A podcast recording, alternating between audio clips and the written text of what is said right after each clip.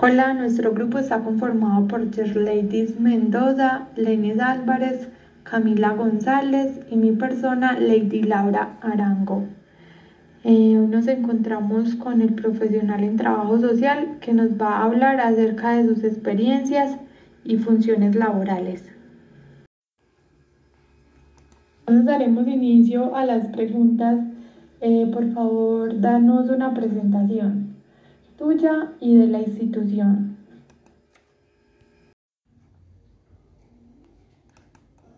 Hola, mi nombre es Faber Bolívar, eh, soy trabajador social y hago parte de la Fundación Portafolio Verde en este momento. Llevo dos años, ya termino contrato ahorita el 30 de noviembre y llevo más o menos siete años de experiencia trabajando como trabajador social.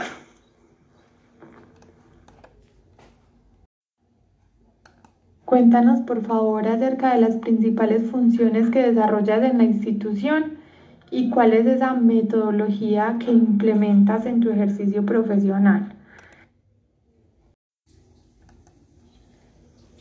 En la institución me encargo de acompañar o dirigir un programa de formación para la vida, el cual se encarga de generar capacidad instalada en las comunidades, tener un grupo formador de formadores en el cual las personas de la comunidad puedan manejar habilidades y capacidades de liderazgo para dirigir o direccionar su propio desarrollo esa es como la principal función que lidero en esta institución.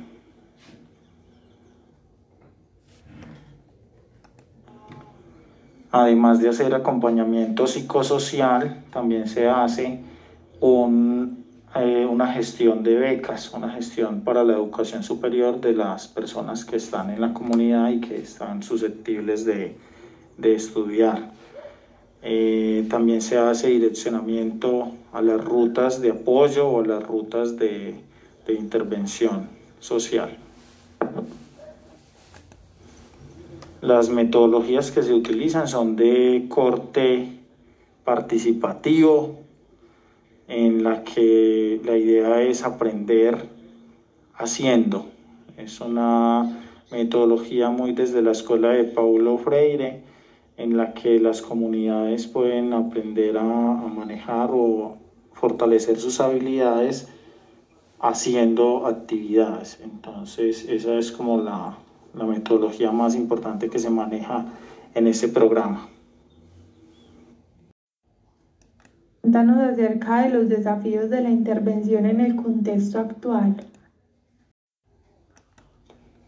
Los principales desafíos que tuvimos que afrontar en este trabajo actual tuvo que ver con la implementación de estrategias y metodologías virtuales para la participación y para las actividades que debíamos realizar en campo. Entonces fue una actualización eh, en bases de datos, manejo de información, en plataformas virtuales para el encuentro con las comunidades y también la, la posibilidad que tienen las comunidades de conectividad. Entonces fue uno de los principales retos, que no había como esa, esa posibilidad en algunas de las comunidades con las que trabajábamos de conectarse a la red tan fácil como en la ciudad, porque son dos comunidades rurales en las que trabajamos. Entonces fue uno de los principales retos, esa falta de conectividad y conocimiento en el tema de, de conexión virtual. Realmente queremos pedirte que nos des unas recomendaciones o sugerencias para los futuros trabajadores sociales. Para todos los trabajadores y trabajadoras sociales que estén estudiando y que están en ese proceso de formación, Em, les mando pues una voz de aliento, ánimo, hay que trabajar mucho para hacer que los derechos de las comunidades sean efectivos, que podamos em, mejorar un poquito las condiciones en las que vivimos actualmente. Em, y lo podemos hacer con el trabajo serio, consciente, en todos los temas en los que, o en todas las empresas, o en todos los programas, en cada una de las entidades en las que estemos trabajando, siempre tener en cuenta los derechos de esas poblaciones con las que trabajamos. Siempre buscar la forma de garantizarlos, de hacer que esas comunidades entiendan cuáles son sus necesidades y puedan eh, hacer uso efectivo de sus derechos. Muchas gracias.